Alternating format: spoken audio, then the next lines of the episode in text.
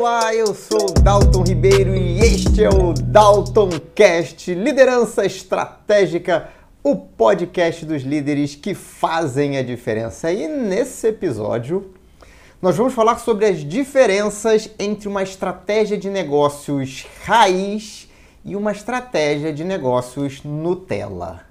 E aí, qual será a estratégia que você está utilizando no seu negócio?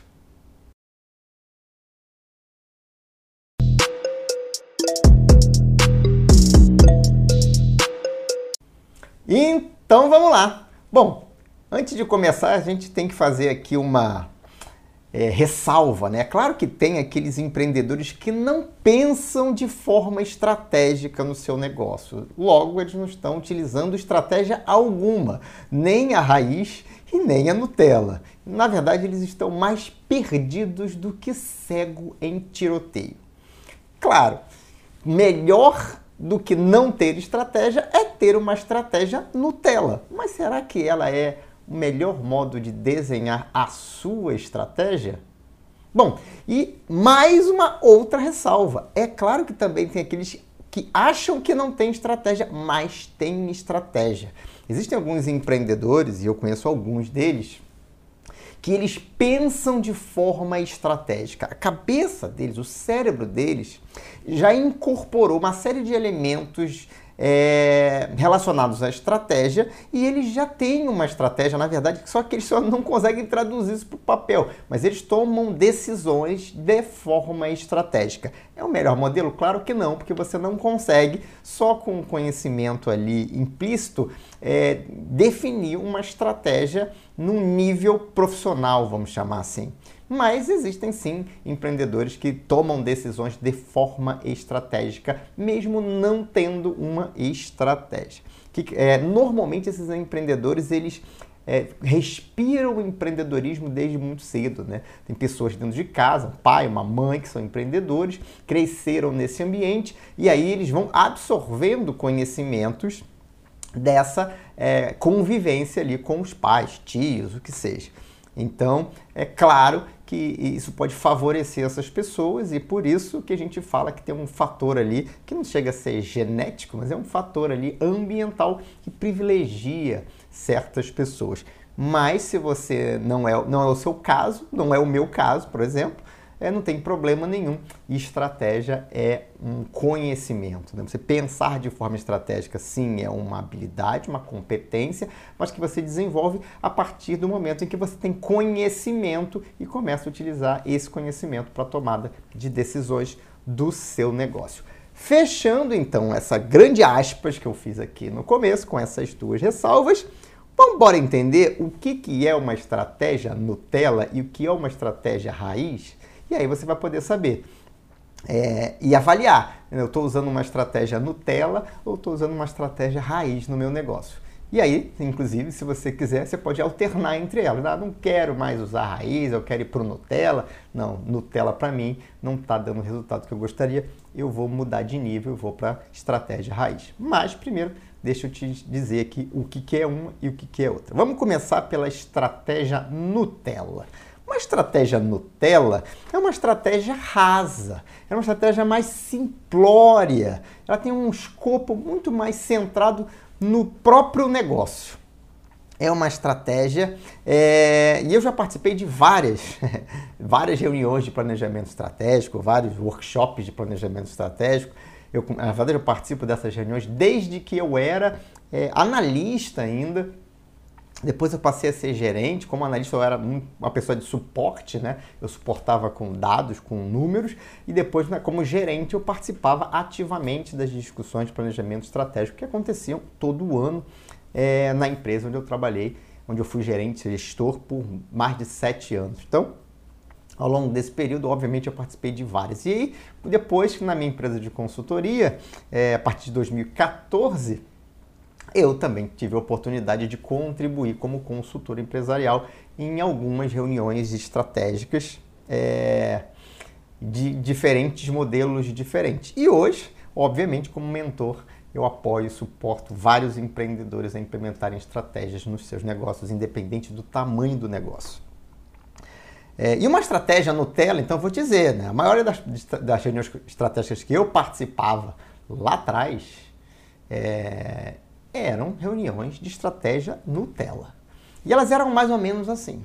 É, você começa com uma análise é, do cenário macroeconômico, né, principalmente se você tem ali implicações do dólar no seu negócio, taxa de crescimento, PIB. Então você faz ali uma projeção é, macroeconômica, uma análise macroeconômica, que obviamente é uma projeção, né? está falando de futuro, está falando de estratégia, está olhando para frente. É, você faz ali uma análise do mercado, normalmente ela tem média para baixa é, profundidade, é uma, uma análise bem é, normalmente, normalmente quantitativa, com dados que são dados públicos, e aí você faz uma análise ali superficial daquele mercado. Aí você normalmente parte ali para fazer um SWOT, faz ali um, uma análise SWOT, é, suas forças, suas fraquezas, oportunidades, ameaças, mas normalmente o que, o, o que acontece é que essas reuniões são muito autocentradas, né? Então, pessoas adoram falar como elas são incríveis, como elas são boas nisso, boas naquilo. Tem fraqueza, é difícil, a gente só precisa melhorar um pouquinho aqui, outro pouquinho ali. É muito olhando para dentro e de uma maneira muito fechada. Então, é uma análise de SWOT razoável ali, né? Tem ali, a, a, a própria metodologia tem as suas limitações. Então, você faz ali uma análise SWOT, aí depois você define ali alguns objetivos estratégicos. Se você tem um BSC, ali você é, atualiza seu BSC. Se você usa uma outra metodologia que é parecida, você só muda os nomes, mas no final das contas é tudo a mesma coisa. Você define ali seus objetivos, seus indicadores, suas ações, o que, que você pode fazer para atingir aqueles objetivos. Faz ali uma priorização, o que, que é mais importante, o que, que vai trazer resultado a mais curto prazo, o que, que eu posso fazer que não dependo de investimentos ou de um orçamento muito grande. Aí você faz lá aquela priorização, tem também vários modelos de priorização.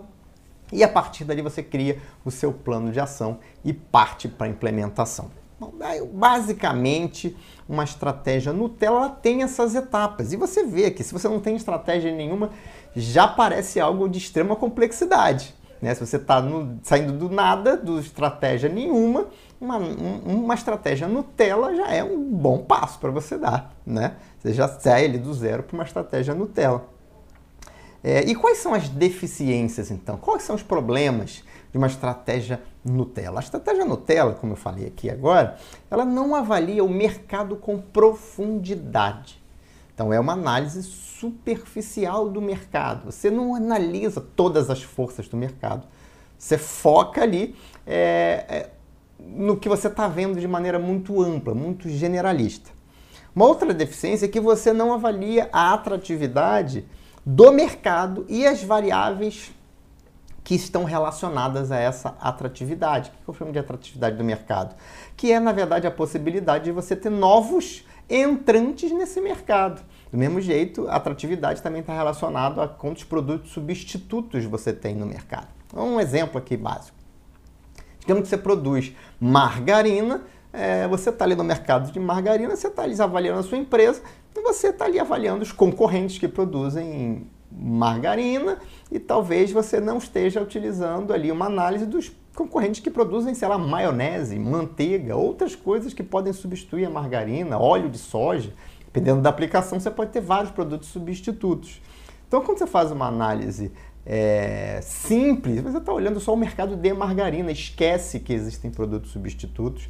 E às vezes você está olhando só o seu mercado de margarina, esquece que tem todos os outros concorrentes ali nesse mercado. Inclusive os que podem vir a entrar, né? É, você não controla, podem vir a entrar, inclusive concorrente muito forte. Quando você não considera isso, quando você faz uma análise Nutella.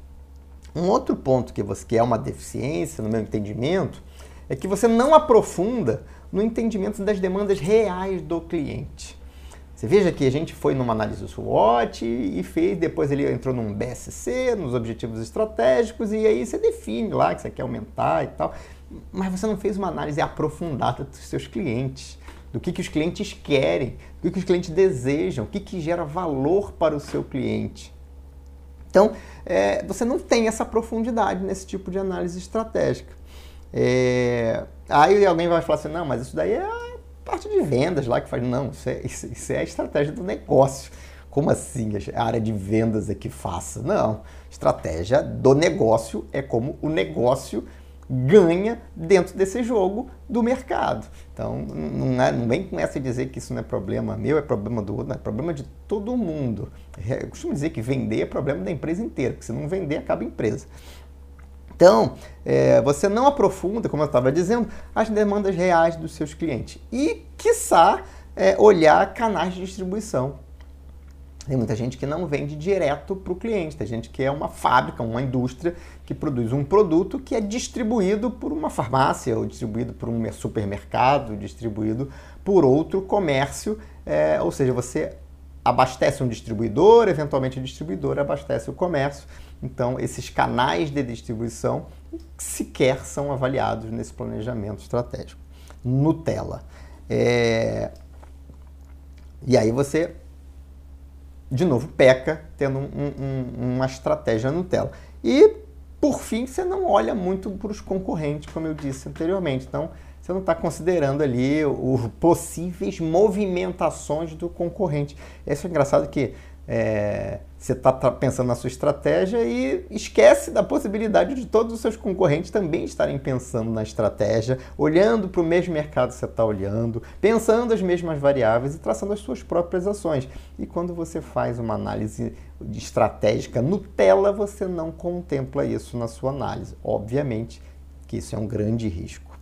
Mas pode ser que para o seu caso específico uma estratégia Nutella atenda perfeitamente.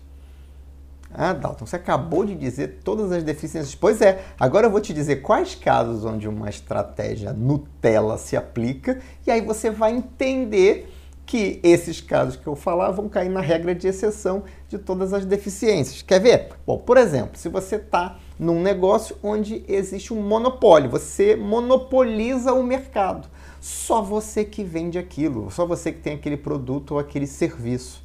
Você não tem concorrente e o cliente só tem como comprar de você. Se você tem uma situação parecida com essa, onde você está numa situação onde você tem um monopólio, realmente uma estratégia Nutella vai te atender, porque você não precisa se preocupar com concorrente, você não precisa se preocupar no que, que o cliente valoriza, ele vai comprar de você porque ele só pode comprar de você. E aí uma estratégia Nutella provavelmente vai dar conta do recado. Uma outra situação que você pode se enquadrar numa estratégia Nutella é quando você tem um contrato de prestação de serviço de longo prazo, característica de alguns, ou de fornecimento de produtos, né, materiais a longo prazo. Então você tem um contrato ali de 2, 3, 4, 5 anos é, de fornecimento daquele produto, daquele serviço. Você ganhou aquela concorrência, aquela licitação, aquele processo, é, de contratação e aí você vai prestar serviço para aquele, aquele cliente é, durante um bom tempo. E você tem só esse ou poucos clientes. Você tem só esse cliente, você ganhou o um contrato, você vai passar quatro anos atendendo aquele cliente e aí depois você vai ter a renovação do contrato, obviamente. Mas, é, bom, se essa é a tua estratégia, se você não quer ir para outros segmentos ou para outros mercados, uma estratégia Nutella também pode servir perfeitamente para o seu caso. É, e de novo, também se você está num negócio como esse, não adianta também você gastar seu tempo fazendo uma estratégia raiz, porque você vai chegar provavelmente nas mesmas conclusões que você vai chegar na estratégia Nutella. Então, de novo, mais uma regra de exceção. É, uma outra situação onde uma estratégia Nutella pode atender perfeitamente é quando você está dentro de uma estrutura é, vertical. Então, você o seu, for, o seu cliente é uma empresa do mesmo grupo, você só existe enquanto negócio para alimentar uma outra empresa do grupo, você é um cliente só, ou responde por 95% do seu negócio, 90% do seu negócio, só 10% do que sobra você vende no mercado. Então você está ali para atender aquele cliente. De novo, é do mesmo grupo. Você não precisa muito se preocupar com o concorrente, não. Ele vai comprar de você, inclusive ele provavelmente vai definir o preço que ele vai pagar para comprar de você. E aí, obviamente, você está limitado ali, você não está no mercado, você está ali para fornecer para um cliente específico. Nessa situação também, uma estratégia Nutella vai dar conta do recado de boa. É, e uma última situação que eu é, Vou dizer porque tem que dizer, porque tem gente que acha que não precisa pensar em estratégia, né? Aí vai se enquadrar nesse caso aqui. Tipo, ah, eu não quero crescer, não estou satisfeito onde eu estou. Né? Satisfeito aqui, estou de boa, não quero expandir para mercado nenhum, vou ficar com essa base de cliente aqui mesmo, e o faturamento é esse, o lucro é esse, está tudo bem. não quero fazer planejamento estratégico raiz, vou fazer só um Nutella aqui, só um planejamento estratégico de manutenção e está tudo certo só para mapear ali eventuais ameaças. É oportunidade eu nem olho, né? Oportunidade eu não quero crescer então nem olho para oportunidade. Estou é, satisfeito com a rentabilidade, estou satisfeito com o faturamento, estou de boa. Beleza, tem um risco, né? É, beleza, você pensa, pensar assim já é arriscado, né? Eu costumo dizer que quem não está crescendo está morrendo, só não percebeu ainda. É, então tem um alto risco da sua empresa acabar nos próximos anos. Mas se você está nessa situação, também um, uma estratégia Nutella vai te atender e você vai conseguir dar conta do recado com uma estratégia Nutella. Bom, agora, se você não definitivamente não quer uma estratégia Nutella, se você quer crescer, se você está no mercado, você tem concorrente, se você tem que disputar o cliente ali, se você tem que vender mais e conquistar mais clientes a todo tempo, agora você precisa de uma estratégia raiz. Aí você vai precisar de uma estratégia raiz. Uma estratégia raiz, ela basicamente, ela tem um grande objetivo. É, eu falei, eu já falei aqui no Daltoncast, não lembro aqui exatamente qual era o episódio, falei quando a gente fala sobre quando eu falei sobre estratégia, que a gente precisa responder algumas perguntas quando a gente está falando de estratégia. Uma das perguntas é, é onde é que você vai jogar, onde é que você vai competir. Em qual mercado você vai competir, em qual segmento você vai competir, é, em que nicho você vai jogar. Então você tem que definir aonde você vai jogar, né? em que parte do mercado você vai atuar. E a gente, obviamente, está falando ali de público-alvo, basicamente. E, e a outra pergunta que você precisa responder é como é que você vai vencer como é que você vai vender para aquele público? Como é que você vai entrar naquele mercado, brigar com os concorrentes que lá estão ou que porventura irão entrar? Como é que você vai ganhar esse jogo? O jogo é quem vende mais, quem tem a maior fatia de mercado, quem, tem, quem domina o mercado, quem tem a preferência do cliente. Então, onde jogar e como vencer são perguntas estratégicas básicas, fundamentais, que todo dono de empresa precisa conhecer a resposta. Ele precisa se fazer essa pergunta, ele precisa conhecer a resposta. É... E é obviamente que esse assunto é mais complexo. Tem um podcast onde eu falo só sobre isso. Eu vou deixar aqui na descrição a referência, você pode ouvir esse podcast depois. Então, é, é preciso dessas definições. Segundo ponto é, beleza, uma vez que eu entendi essas definições, o que, que é agora uma estratégia raiz? Você falou da Nutella, Dalton. Agora explica aí como é que é uma estratégia raiz. Aí você vê se você está fazendo raiz ou não. Ou se você está fazendo ali ó, meio Nutella, meio raiz, está ali pelo meio do caminho. Vamos lá, uma estratégia raiz. Uma estratégia raiz ela tem cinco elementos. Cinco elementos, desculpa, quatro elementos. Cinco elementos eu vou falar daqui a pouquinho que é relacionado à indústria. Então, uma estratégia raiz ela tem quatro elementos principais. Primeiro elemento. Primeiro elemento de uma estratégia raiz. Análise da atratividade da indústria, ou simplesmente análise da indústria.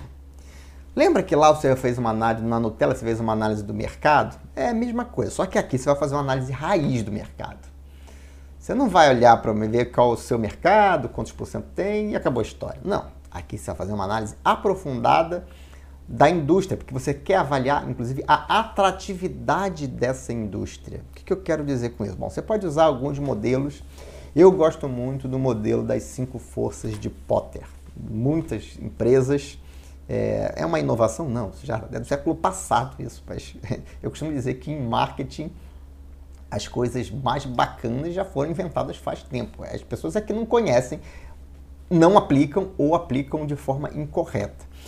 Então, como é que, que, que diz o modelo das cinco forças de Potter para análise da indústria, para análise do mercado? Você tem que avaliar as cinco forças que compõem, que coordenam e que influenciam esse mercado. Para você entender o mercado, você tem que entender as forças que estão agindo sobre este mercado, porque isso é vivo, isso não é uma coisa estática. Então você tem que entender como é que está a composição dessas forças que atuam diretamente sobre o mercado.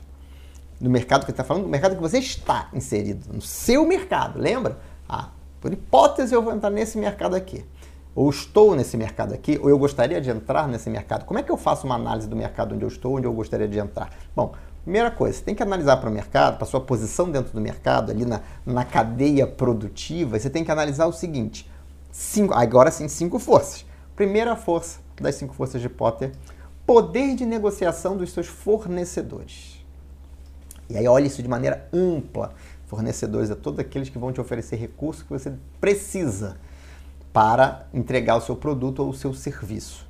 Então, por exemplo, onde está o poder de negociação dos fornecedores? Você tem um poder de negociação maior que eles ou eles têm um poder de negociação maior do que você? Você é obrigado a pagar o preço que eles cobram ou você consegue negociar e baixar e espremer o fornecedor? Como é que está esse cabo de força da negociação? Quem é que normalmente vence? Né? Vou dar um, um exemplo aqui que é clássico, né? Se, o seu insumo é óleo diesel. Você tem óleo diesel ali. Você consegue ir lá no posto de gasolina e negociar 20% de desconto? Não consegue. Quando ele vem e aumenta o preço, você consegue falar para ele: não, não vou pagar esse aumento de preço, não aceito esse aumento de preço? Não, não consegue. Então, é, por quê? Porque existe uma cadeia ali, ele vai repassando aquilo, você não é a parte forte na contratação, você paga o preço que tiver. Você vai de repente buscar fornecedor, mas de verdade, de verdade, você não tem um grande poder de negociação. O poder de negociação é do fornecedor.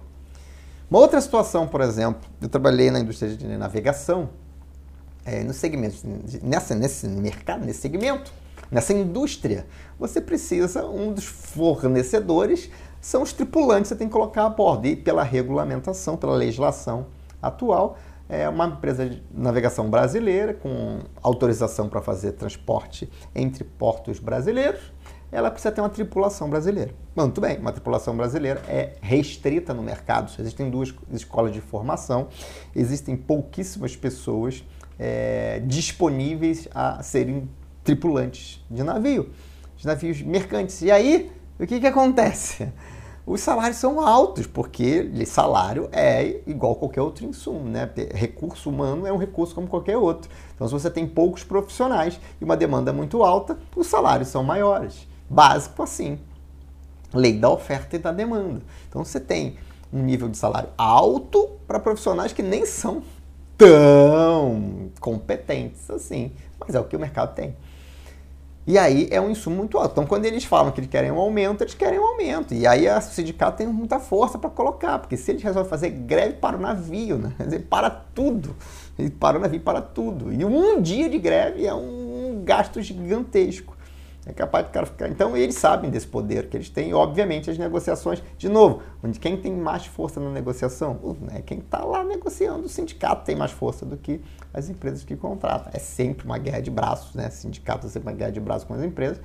Mas, de fato, quando você olha para o mercado, você tem poucas alternativas, você tem poucos profissionais no mercado. Então, é, você precisa muito mais deles do que eles precisam de você, porque eles podem fazer qualquer outra coisa da vida, né? Você precisa contratar um profissional com aquela certificação. Então, isso são exemplos de onde é que está o poder de negociação. Pode dar, posso te dar outros, vários outros. Né? Aí você tem que avaliar no seu negócio, no seu mercado, se você tem poder de negociação junto aos seus fornecedores ou se eles impõem o que eles querem e você meio que tem que segurar a tua onda. Aí você vai agora para a segunda força, a segunda força de Potter, poder de negociação com os seus clientes. E aí, como é que é o poder de negociação que você tem com seus clientes? Você consegue, numa briga, um cabo de força, é, impor o seu preço? Ou o seu cliente te esmaga e paga mesmo que o que ele quer pagar para você? Aí você tem que fazer análise. No seu mercado, isso não é uma coisa que acontece só com você. Isso é uma, uma, essa é uma, uma questão do mercado, uma, uma estrutura, uma, um componente do mercado. O mercado é assim é, o poder está na mão de quem compra ou de quem vende, onde você, o mercado onde você está inserido. Como é que você consegue é, repassar eventualmente um aumento de preço do seu fornecedor, ou você fica ali com a sua margem esmagada. Se você está num segmento, tá? esse é o pior dos cenários, né? Você está num segmento onde o poder de negociação está com os fornecedores, o poder de negociação do fornecedor é alto, você não tem poder algum, ele impõe, e o do cliente também é alto. Você está entre a rocha e o mar ali, você é o marisco que está ali sendo detonado. É um mercado. Como é que é esse mercado? É um mercado atrativo ou não? Tem muita gente querendo entrar no mercado desse para se lascar junto com você ou não? Só se a pessoa não conhecer, não fizer essa análise, né? Então não é um mercado fácil. É um mercado de margens reduzidas. Pode, ser, pode se dar muito bem nesse mercado? Pode, mas você sabe que este mercado onde você está tende a ser um mercado de margens reduzidas e que podem ser cada vez mais reduzidas, já que você tem pouco poder. E aí, obviamente, que a sua estratégia tem que contemplar isso, numa situação como essa. Como é que isso é uma realidade? Como é que eu vou me posicionar de forma a vencer num jogo como esse? E obviamente existem soluções, existem soluções para tudo, né? É... Só menos para a morte, né? Agora, então, mas isso. E aí você tem que se considerar, você tem que ter uma estratégia é, que é uma estratégia para esse tipo de situação. Então, segunda força, poder de negociação dos clientes. Terceira força de Potter é, para análise da indústria é a ameaça de novos entrantes. Esse mercado é um mercado que qualquer um pode entrar ou é um mercado difícil de entrar um, um, um novo player? Vamos pegar um exemplo. Vamos pegar um, você está entrando, eu vou abrir um negócio de locação de automóveis. É um mercado que é fácil entrar novos entrantes? Sim, muito fácil. Você quer comprar carro, você tiver dinheiro para comprar os carros, ele compra os carros e bota lá para alugar. É relativamente fácil, porque você precisa do capital. E se você precisa, isso é um negócio, você precisa da rentabilidade. Quando você vai ali para a planilha, você percebe que o negócio desse é sustentável e se é um negócio que faz sentido, ele tem que ter pelo menos uma frota de X carros. Então, é, precisa de um capital inicial de 10x ou 20x. Bom, legal. Então agora você sabe que qualquer um que tem esses 20x consegue entrar no mercado. Existem mercados que são mais fechados, né? É fácil abrir um banco. Eu quero abrir um banco. Não, abrir um banco não é uma operação fácil. Você pode abrir uma fintech, né? Abriram dezenas, se não centenas delas nos últimos anos. Mas um banco, um banco de varejo ou banco de investimentos não é um negócio fácil. Você tem que ter, obviamente, além do capital, expertise e é um, mercado extremamente regulado. Tem várias regras ali. É, tem uma questão de credibilidade e confiança, ou seja, não é um mercado tão fácil para você entrar. Então, você tem mercados mais fáceis de entrar e mercados menos fáceis de entrar. No mercado que você está, é fácil o cara abrir uma lojinha ali do lado da sua e ser seu concorrente? Ou não? E aí tem, obviamente, além dos concorrentes, você tem análise, ameaça dos substitutos. Aí você tem nível de ameaça dos substitutos. De novo, lembra?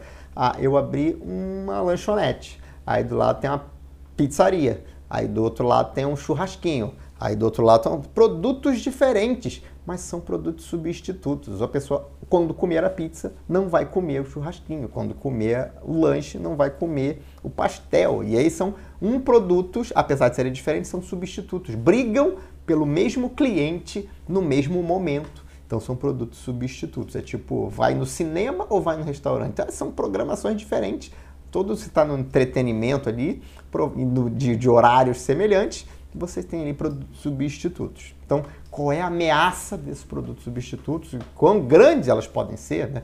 Quando você está fazendo essa avaliação, é de novo, qual é a ameaça e quão grande elas podem ser. Por exemplo, vou dar um exemplo. Eu tenho, conheci uma pessoa, um empresário, é, durante um treinamento, foi, foi meu aluno, e, e ele tinha um negócio de venda de eletrodomésticos numa cidade do interior, aqui do Amazonas. E a loja dele era super conhecida, grande, tradicional na cidade. cidade do interior aqui é realmente interior. Você pegar um barco para chegar lá, demorar, sei lá, 6 horas, 8 horas. Tem cidade que demora 6 dias para chegar de barco. É... Mas na cidade dele, que era uma cidade relativamente grande, sei lá, 100, 100 e poucos mil habitantes, 120 mil habitantes, por aí, é... ele era, estava bem é... posicionado por quê? Porque era tradicional, grande e tal, tinha um monte de coisa, atendia tudo. Tava, é, criando um site para vender online e tudo mais. Qual é a, a ameaça de, dos, dos, novos entrantes concorrentes? Entrar uma grande rede. Então, você abre uma loja do Magazine Luiza, Casas Bahia, é, ou até uma, uma, um regional forte que tem aqui, que chama Bemol, muito forte aqui na, no Amazonas, ele tem um concorrente de peso lá que provavelmente tem algumas vantagens competitivas que ele não tem.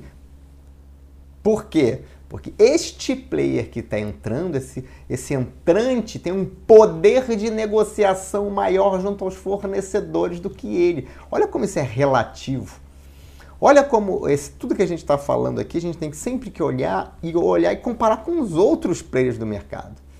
Ah, eu tenho um poder razoável com esse fornecedor aqui. Puta, mas esse player que está entrando, esse entrante aqui tem um poder muito maior do que o meu. Logo, ele vai comprar mais barato que eu. Se ele vai comprar mais barato que eu, ele vai e vender pelo mesmo preço, ele tem margens maiores. Margens maiores significa que ele pode usar mais dinheiro para fazer marketing, por exemplo.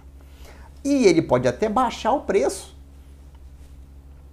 e manter uma margem melhor do que a minha, ou manter uma margem igual à minha. Então, é, é, um entrante que preocupa e você tem que saber que isso pode acontecer. E se isso acontecer, como é que você compete, o que, que você faz, qual é a sua ação, como é que você evita que ele entre, como é que você consolida o seu domínio daquele mercado. Então, essas ameaças é, mudam todo o panorâmico e todo, todo a dinâmica do seu segmento, do seu mercado onde você está inserido. E a quinta força, então, de novo, poder de negociação dos fornecedores, poder de negociação do cliente, ameaça de novos entrantes e ameaça de substitutos. E, por fim, a rivalidade entre os concorrentes que já existem. Então, já existem concorrentes lá do seu negócio, normalmente, você não está sozinho. É, e você tem que entender se esses concorrentes, o quão, qual o nível de rivalidade que eles têm com você. São concorrentes fortes ou fracos? São agressivos ou são tranquilos lá na deles? E é obviamente que isso impacta toda a indústria e influencia diretamente na, no poder de atração para novos entrantes. O mais tranquilo foi, imagina o seguinte, você está num segmento maravilhoso, você descobriu um segmento maravilhoso, onde você tem uma margem muito alta, poucos concorrentes e poucos substitutos. O mercado é ótimo, né? Pois é, aumenta a possibilidade de novos entrantes. Só, não é só você que vê. Em algum momento as pessoas vão perceber que aquilo ali é muito legal e vão querer entrar também. Óbvio, isso sempre acontece. E aí você tem que se preparar, porque é a, a indústria tem um, um nível de atratividade muito forte para novos entrantes, novos concorrentes ali para você. E aí, obviamente, que a tua estratégia tem que estar voltada para é, se defender, consolidar o, o seu domínio ali, porque senão você começa muito bem, daqui a pouco você não tem mais nada. Então, a, essa análise da indústria, considerando esses cinco fatores, essas cinco forças de Potter, é muito relevante e, obviamente, isso é completamente diferente de fazer uma análise superficial do mercado, como é lá na estratégia Nutella. Agora é raiz.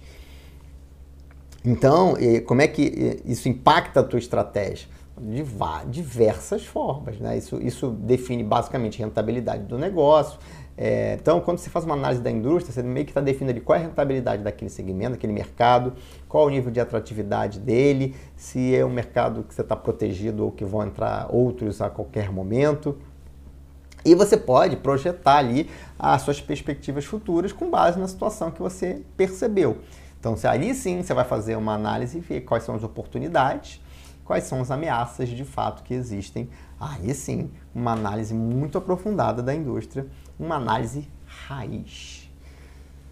Muito bem, falamos da análise da indústria, agora você tem ali na cabeça mapeado atratividade, rentabilidade, está tudo mapeado ali. Todas essas informações estão disponíveis, você já desenhou algumas ideias ali de como é que você atua nesse mercado. Lembra, a gente quer chegar no onde é que eu vou competir e como é que eu vou ganhar a competição. Essa é, essas são as duas respostas que a gente está buscando. E você pode considerar nessa análise de mercado, por exemplo, que pode ser um mercado onde você está querendo ir, e aí de repente você nem vai. Esse mercado aqui não é muito legal, não. A não ser que eu tenha como me posicionar de uma maneira favorecida. Nós vamos falar sobre isso daqui a pouquinho. Mas antes de falar sobre posicionamento relativo, nós vamos falar sobre uma segunda análise que tem que ser feita numa estratégia raiz, que é a análise dos clientes. Muito bem. Analisei o mercado, agora eu vou focar no cliente. Vou botar uma lupa lá no cliente. Aliás, vou botar uma lupa, vou botar um microscópio eletrônico para analisar de fato o cliente. Vamos partir de duas hipóteses aqui. A primeira hipótese provavelmente é a que vai enquadrar o maior número de ouvintes aqui do Daltoncast, que é você vende o produto, seu produto ou seu serviço para o consumidor final. Você vende direto para o seu cliente. Depois você vende para ele, ele não revende para outra pessoa. Ele consome aquele produto ou aquele serviço. Se você está nessa situação, se o seu mercado é esse, você tem que entender quais são as necessidades, então, do seu cliente. Né? Se ele vai consumir o seu produto ou serviço, se o benefício é só para ele, não vai passar para mais ninguém. Quais são as necessidades do seu cliente? Não espera que ele vai dizer para bater lá na tua empresa e falar: Ó, oh, queria tanto que você fizesse um produto assim, queria tanto que você fizesse uma inovação assado, queria tanto que seu serviço tivesse. Não, é você que tem que descobrir o que o seu cliente de verdade precisa. E às vezes nem ele sabe. Então, você precisa analisar o que que o seu cliente quer, o que que ele valoriza, o que que ele gostaria de ter, quais são os problemas que ele tem. Essa é uma análise aprofundada em escala. Qual escala? O tamanho do seu mercado que você definiu para atuar. Se você atuar na sua cidade, você tem que entender o perfil da cidade. Você precisa entender o seu público. Então, você precisa fazer isso, e você vai fazer isso de maneira é, cirúrgica, porque, de novo, não adianta você achar que você sabe. Falei com os amigos meus aqui e eles acham que não, todo mundo tem esse problema. Por quê? Porque eu perguntei para 5 mil pessoas e 5 mil pessoas me disseram que tem um problema. Ou perguntei para 10 mil e 5 mil disseram que tem um problema, 50% tem um problema. Então, se a população da minha cidade é de 100 mil, 50 mil tem um problema. Existem métodos estatísticos, inclusive, para você determinar o tamanho da amostra numa pesquisa. Ah, você não conhece estatística? Ah, usa inteligência artificial. Pergunta lá no chat GPT como é que você calcula o tamanho de amostra para determinada pesquisa, determinados parâmetros, e ele vai te dar. Ou pergunta quais são os parâmetros. Não tem mais justificativa para dizer que não sabe. A inteligência artificial está aí para nos ajudar. É, e aí você vai então fazer análise do cliente. Então, gente está falando de análise quantitativa, né, pesquisa de opinião, você vai lá no questionário e vai responder lá, múltipla escolha. Mas a gente também está falando, e que é muito importante quando você faz uma análise aprofundada do cliente, você saber de fato o que, que ele pensa, uma análise qualitativa. E existem várias formas de fazer análises qualitativas, é, obviamente em escalas menores, mas inclusive geram insumos para você melhorar a sua pesquisa quantitativa. Uma análise qualitativa ela envolve, por exemplo, uma entrevista ou você é, é, criar grupos focais você chama uma, um conjunto de pessoas, ali 10, 12 pessoas, você tem um mediador ali e você vai debatendo ali um determinado assunto para entender o que, que seu cliente pensa, preferências, medos, desejos, coisas importantes que ele valoriza. Você pode fazer visitas técnicas. Então, várias formas de fazer análises qualitativas, desculpa, qualitativas. Né? Existem é, em mercados mais maduros, como o norte-americano, às vezes botar câmera na casa da pessoa para entender o comportamento da pessoa. Obviamente, eles pagam para isso, né? A gente vai fazendo, vai fazendo uma pesquisa aqui e eu gostaria de saber se você quer receber é, 100 dólares para a gente deixar uma câmera aqui posicionada aqui na tua cozinha durante uma semana que a gente quer entender como é que você usa os produtos da cozinha, por exemplo.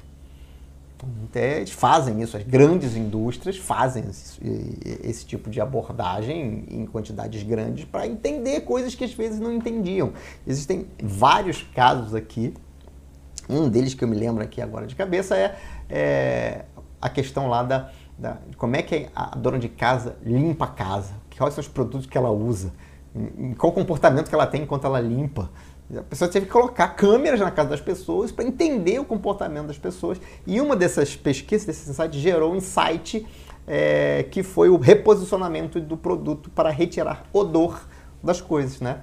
Não lembro mais qual foi a, a, indústria, qual foi a empresa que lançou um produto que removia, descobriu a tecnologia, cientistas lá, pessoal de P&D descobriu como é que fazia para retirar o odor. Né? O negócio capturava a partícula que gerava o odor de um monte de coisa, eles botaram, lançaram esse produto como retirador de odor e ninguém comprava. para é um negócio fantástico, vai. Eles pensaram pessoas que fumam, a casa fede a cigarro, então vamos, passar, vamos comprar para passar no estofado, na cortina e vai sair aquele cheiro de cigarro.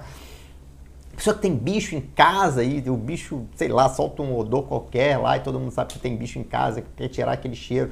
Vai passar também esse spray no, no sofá, nas almofadas, na cama, sei lá onde, vai tirar aquele cheiro. Ah, que eles lançaram um produto, fizeram um grande marketing, ninguém comprava isso. Eles não entendiam por que, que ninguém comprava um negócio tão incrível. De novo, eles não entenderam a vida daquelas pessoas como é que era. E aí quando eles começaram a fazer essa análise, de, eles perceberam uma coisa que hoje parece óbvia, mas até então não era. Que as pessoas que residem no Brasil, a pessoa que está numa casa de fumante, ela não sente mais o cheiro do cigarro. A visita vai sentir, principalmente aqui não fuma. Mas quem está lá não se incomoda. Se não se incomoda, aquilo não é uma dor. Se não é uma dor, eu não vou gastar dinheiro para resolver aquela coisa que nem é uma dor. Aí ninguém comprava. Mesma coisa do bicho. A gente é bicho, está acostumado com bicho. Ou o fato é um negócio que a gente acostuma é, da situação, se você se acostumou com o cheiro, você não percebe mais, o seu cérebro não precisa mais registrar aquela informação é, é cotidiana e você não sente mais aquele cheiro. Logo, você não precisa de um produto para tirar cheiro de nada. Ou não numa quantidade que você use todo dia, que era a ideia deles. Só que aí eles descobriram que deixar um cheirinho gostosinho depois que você limpa a casa era legal.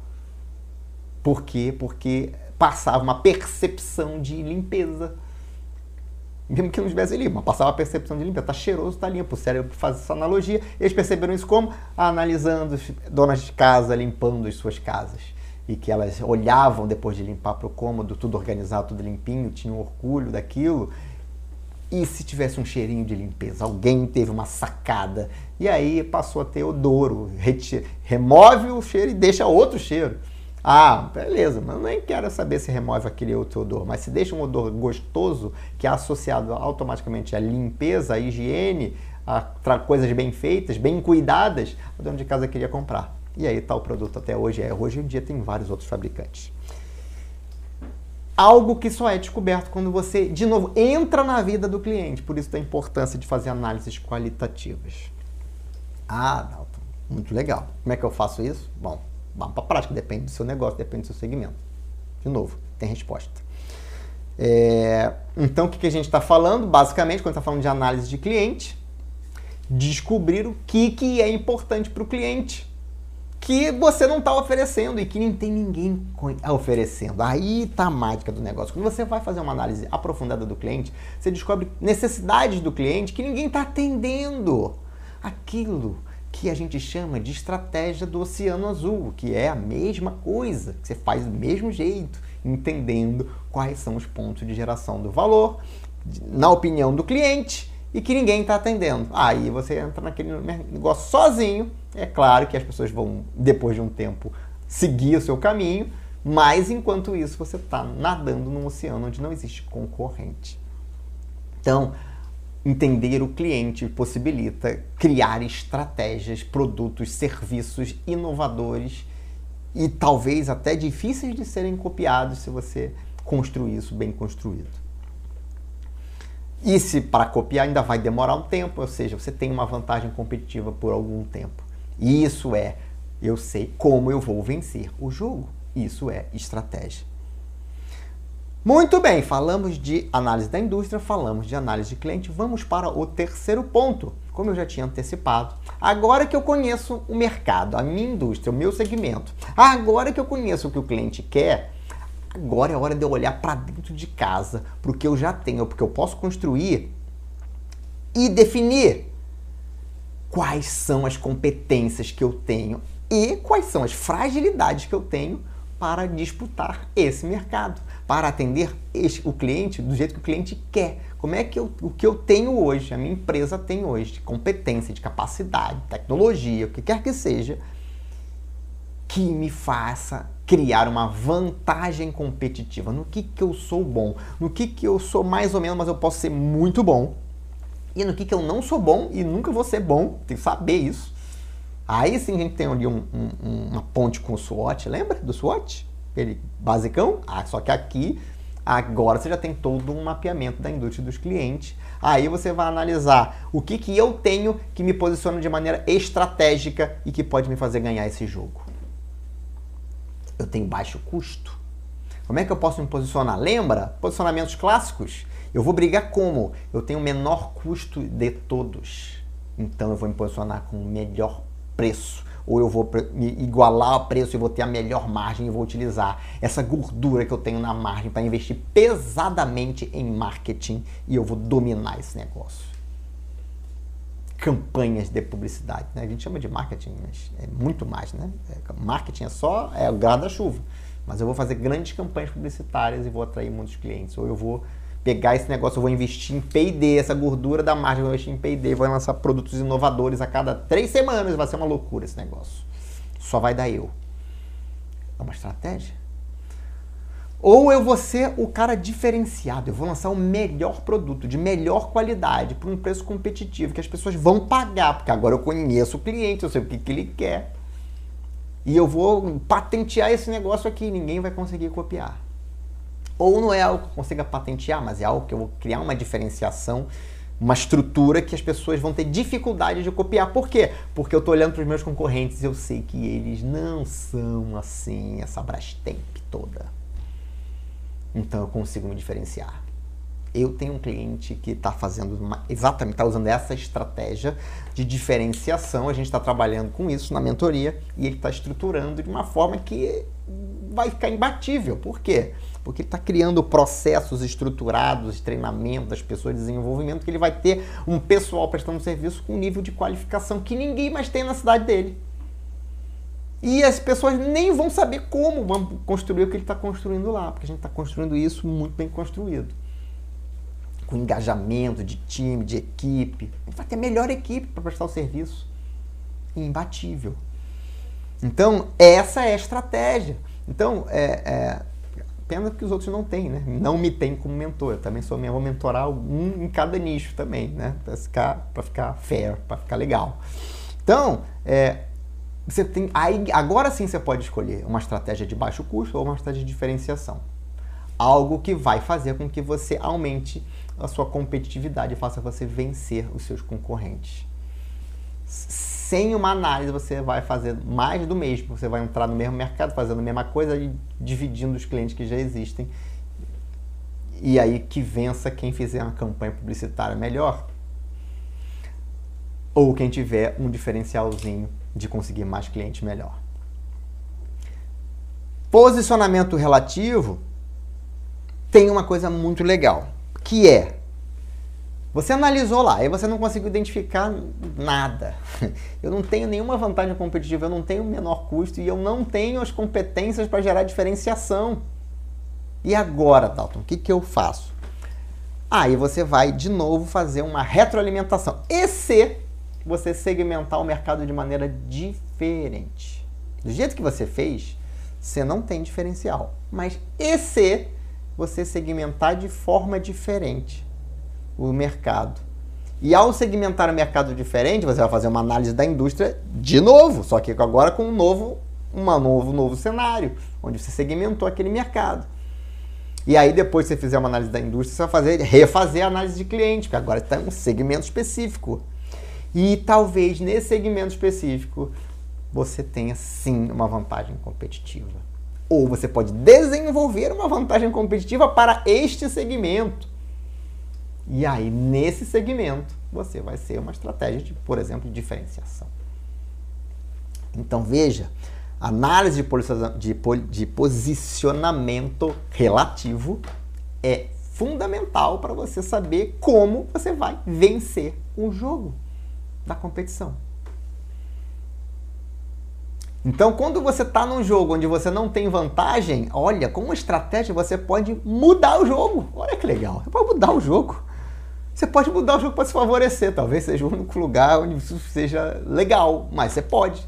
Num mercado é, aberto, capitalismo que a gente vive hoje, você pode mudar o jogo. Como é que eu mudo o jogo?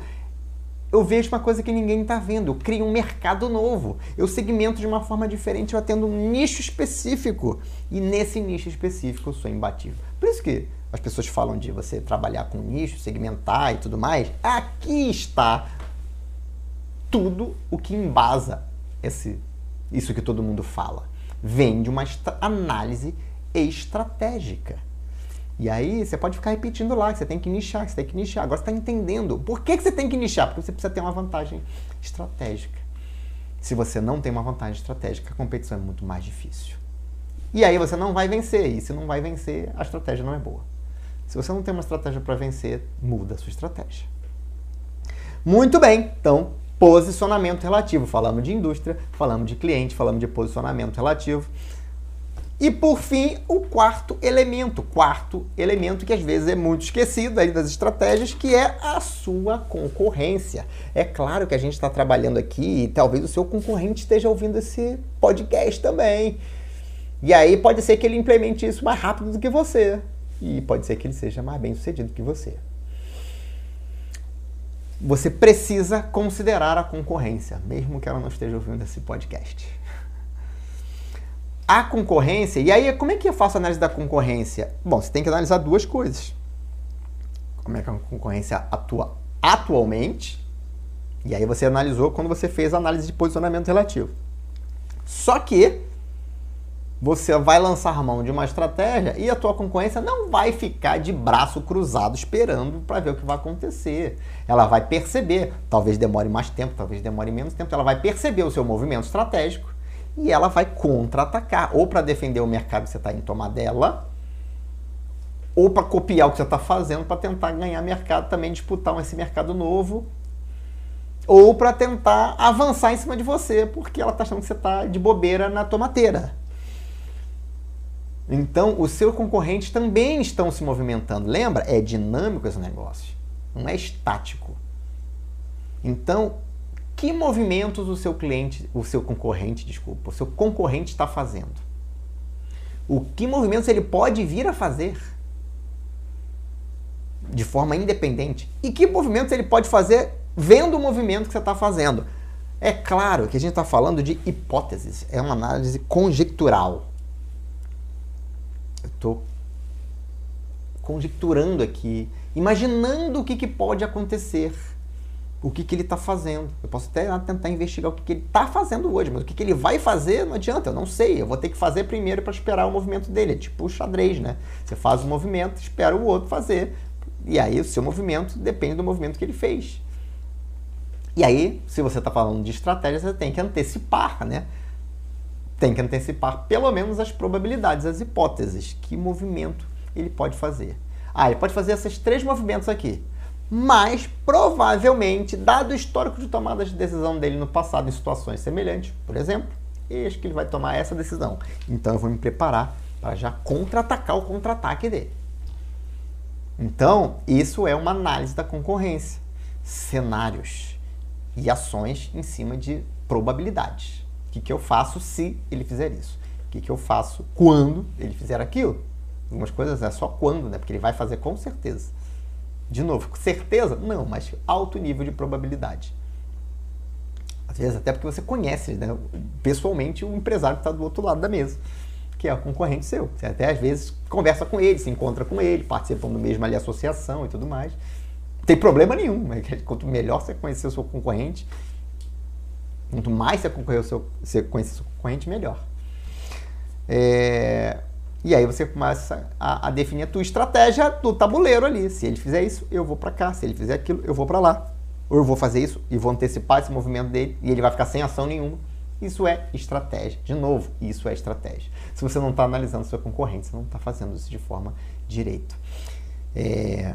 E você pode, inclusive, usar essas análises para saber como é que eu entro no mercado novo, né? Porque ó, quando você entra no mercado que está tendo outros players, eles vão, eles vão reagir a você, óbvio que vão para como eles vão reagir a você. Até tem um caso que eu li é, há, há, pouco tempo, e aí eu me lembro. Eu vou contar para vocês aqui.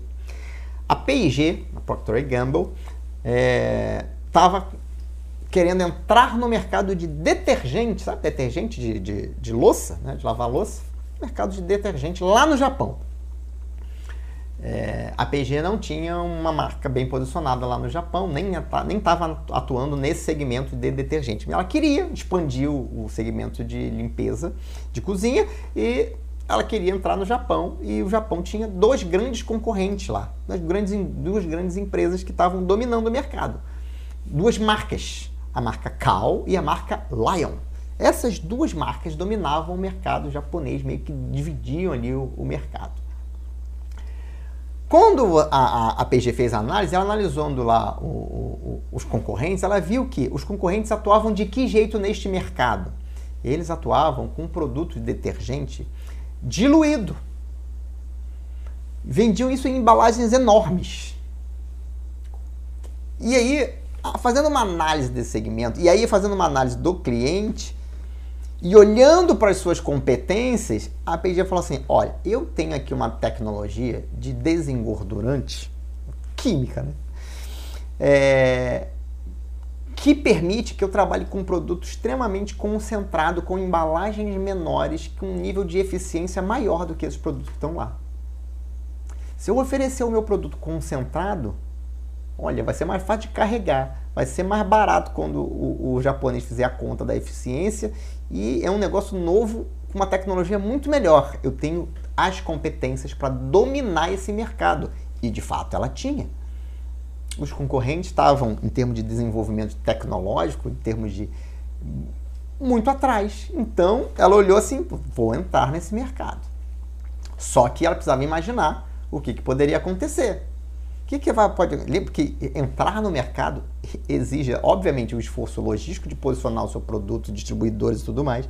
Existe você ter que fazer campanha publicitária que ninguém conhece, agora você tem que conhecer. Então tem um investimento, obviamente, para você entrar no mercado. E aí que você vai fazer um investimento, você tem que pensar o que pode acontecer. E estratégia. E aí eles falam assim: bom, a gente vai colocar o nosso mercado, produto concentrado lá. O que, que pode acontecer? Ah, eles vão reagir, né? Óbvio, eles estão dominando o mercado, entrou um concorrente novo, eles vão reagir. Como é que eles podem reagir? Bom, eles podem desenvolver um produto concentrado. Vai demorar um tempo, mas eles podem desenvolver um produto concentrado e vender uma embalagem parecida com a nossa e tal. Como eles já são mais conhecidos, eles têm uma vantagem estratégica, já têm os seus mercados consolidados a gente vai ficar enfraquecido, não vamos ganhar nada. Vai dar ruim esse negócio.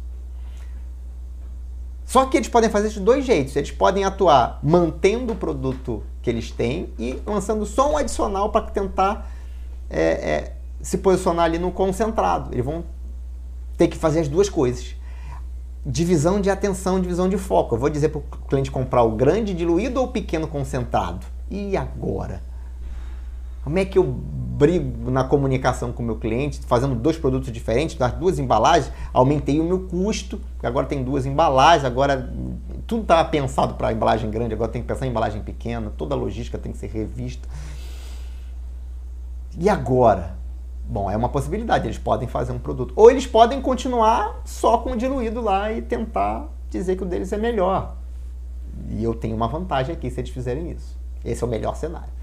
O pior cenário, ó, tem um outro cenário que é, eles param de fazer o grande diluído, focam toda a energia para fazer o concentrado e entram brigando comigo no concentrado.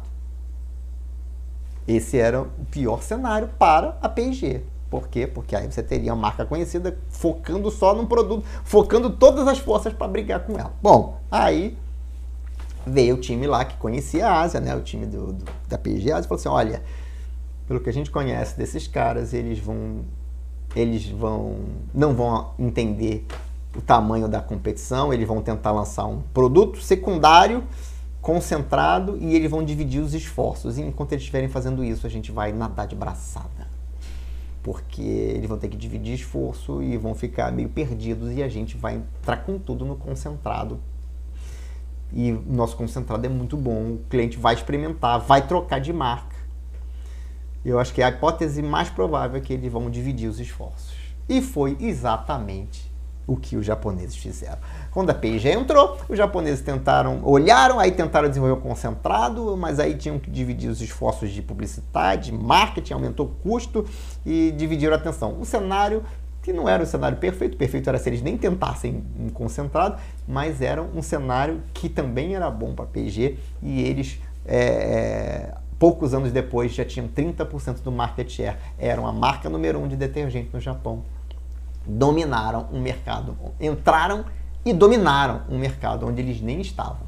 Então, é, isso mostra a importância de você avaliar o, quais são os movimentos que os seus concorrentes podem fazer. Traga isso para sua realidade, para o seu negócio e não deixe de considerar o movimento dos seus concorrentes.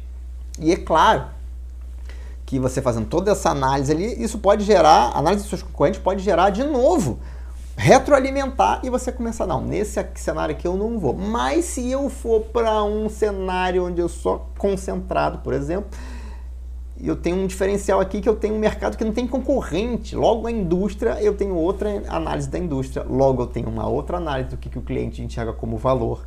Logo eu tenho um, uma nova oportunidade de posicionamento. E aí eu acabo com os meus concorrentes. Não? Eu, eu posso criar um, um, um, mercado novo onde eu não tenho concorrente. Eu analisei meus concorrentes, eles são muito ferozes. E se eu for para um mercado que meus concorrentes não estão olhando, não estão vendo, e eu entro lá antes deles, eu domino tudo lá. Quando eles perceberem, eu já tô, eu sou o número um daquele segmento. Então, de novo, cada uma das análises que você faz retroalimenta as suas análises anteriores. Isso é um processo interativo. Obviamente, isso não é uma coisa que você vai fazer numa tarde de sábado. É, esse é um processo muito estruturado, onde você tem que, obviamente, refletir bastante, trazer outras pessoas para ajudar a refletir com você. Mas este é o planejamento estratégico raiz. Se você quer definições claras de onde jogar e como vencer, se você já não está mais no nívelzinho ali de, de joguinho baixo, você quer ir para um jogo mais alto, se você quer fazer apostas maiores, alavancar, fazer seu negócio crescer, você tem que pensar em partir para uma estratégia raiz. E aí, qual é o planejamento estratégico que você está utilizando hoje aí no seu negócio? É do Tela? Nenhum deles está fazendo nada de estratégia? Ou é o raiz? Bom, se você quer implementar um processo de, de estratégia no seu negócio, você quer realmente crescer e fazer uma análise para como você pode crescer e entrar no mercado onde você vai competir e vai ganhar, não deixe de colocar em prática um pouco daquilo que eu te ensinei aqui falando do, da estratégia raiz. E se você precisar de ajuda nessas definições, nessa implementação, ajudar a pensar o negócio, é, manda uma mensagem para mim que a gente marca, bate um papo e quem sabe eu posso te ajudar a começar a vislumbrar o desenho de uma estratégia raiz, a desbloquear aí a sua mente e a te ajudar a pensar de maneira mais estratégia, utilizando uma abordagem utilizada por, pelas maiores empresas do mundo que enfrentam os maiores concorrentes do mundo. Essa aqui é estratégia raiz, estratégia de empresa grande. Se você precisar de ajuda, liga para mim, manda uma mensagem, a gente marca um bate-papo online, não importa onde você esteja, eu atendo gente de Minas, do Rio Grande do Sul, do Maranhão, do Amazonas, não existe limitação geográfica é, e a gente bate um papo e quem sabe eu posso te ajudar. Você pode mandar um e-mail para contato@daltonribeiro.com.br, vai cair direto na minha caixa de entrada. Pode entrar lá no meu LinkedIn, me mandar uma mensagem lá, Dalton Ribeiro no LinkedIn. Pode entrar no meu Instagram, Dalton Ribeiro oficial deve estar aparecendo na tela aqui para você. Ou pode entrar no site daltonribeiro.com.br e lá tem todos os meus contatos, também consegue mandar mensagem pelo WhatsApp. Se você gostou desse episódio, se você curtiu, não esqueça de avaliar antes de sair aqui do aplicativo. E o Daltoncast está disponível em todas as principais plataformas de podcast e também no YouTube, se você quiser assistir a versão com vídeo. Este foi mais um episódio do Daltoncast Liderança Estratégica, o podcast dos líderes que fazem a diferença. Muito obrigado pela sua audiência, um grande abraço e até o próximo episódio.